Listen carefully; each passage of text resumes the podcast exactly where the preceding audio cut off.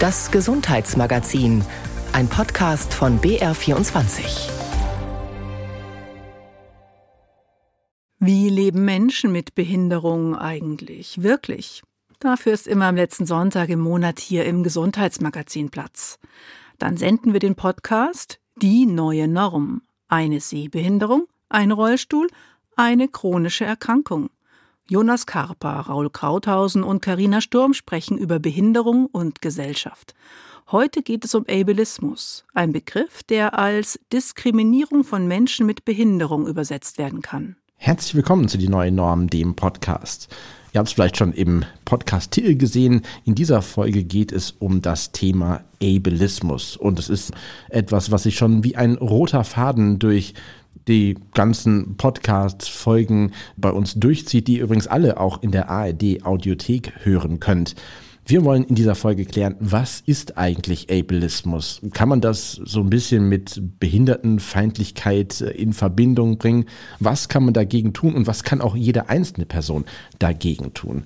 Darüber sprechen wir und bei mir sind Karina Sturm und Raul Krauthausen. Moin. Hallo. Mein Name ist Jonas Kaper wenn wir über das Thema Ableismus reden, Karina, du bist da eine richtige Expertin darin, denn du hast gemeinsam mit unserer Sozialheldin-Kollegin Anne Gersthoff, wir sind ja hier beim Berliner Verein Sozialhelden, der sich für Inklusion und Barrierefreiheit einsetzt, Du hast mit ihr gemeinsam ein Buch geschrieben und bist in diesem Sinne Expertin, was das Thema angeht. Und äh, wir haben uns gedacht, wenn wir schon über dieses Thema reden, ist es eigentlich besser, euch beide als Expertinnen hier zu haben. Deshalb begrüßen wir auch ganz herzlich Anne Gerstorff hier. Hallo. Hallo.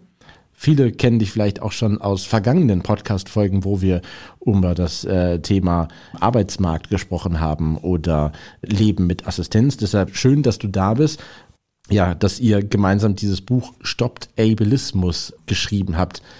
Am Anfang erstmal, ich finde dieses Wort Ableismus ziemlich kompliziert und ähm, das verstehen auch vielleicht nicht viele. Sagt man jetzt Ableismus oder spricht man es deutsch aus? Ableismus?